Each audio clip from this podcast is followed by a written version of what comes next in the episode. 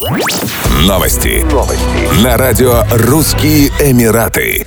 Праздничные салюты прогремят 24 сентября над бухтой Дубая Дубай-Крик по случаю старта фестиваля домашней мебели и бытовой техники Дубай Home Festival. Посмотреть салюты можно будет с променада торгового комплекса Дубай Festival City Mall. Начало в 9 часов вечера, продолжительность 3 минуты. Желающие могут присесть в многочисленных кафе и ресторанах на набережной. Фестиваль Dubai Home Festival продлится с 24 сентября по 10 октября 2020 года. Посетителей ждут скидки и специальные акции на мебель и бытовую технику, а также розыгрыш призов, например, бесплатное проживание в роскошных апартаментах.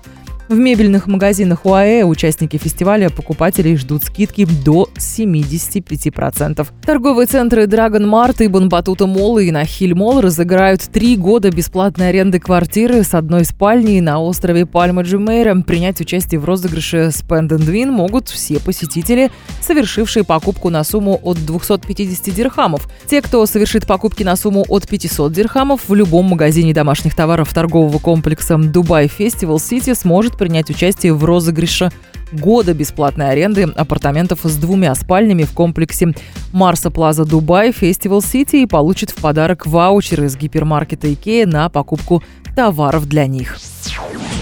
Запуск российской ракеты-носителя «Союз-СТ» со спутником ОАЭФ «Алконайту» с космодрому Куру перенесен с октября на начало ноября. Об этом сообщил источник в ракетно-космической отрасли.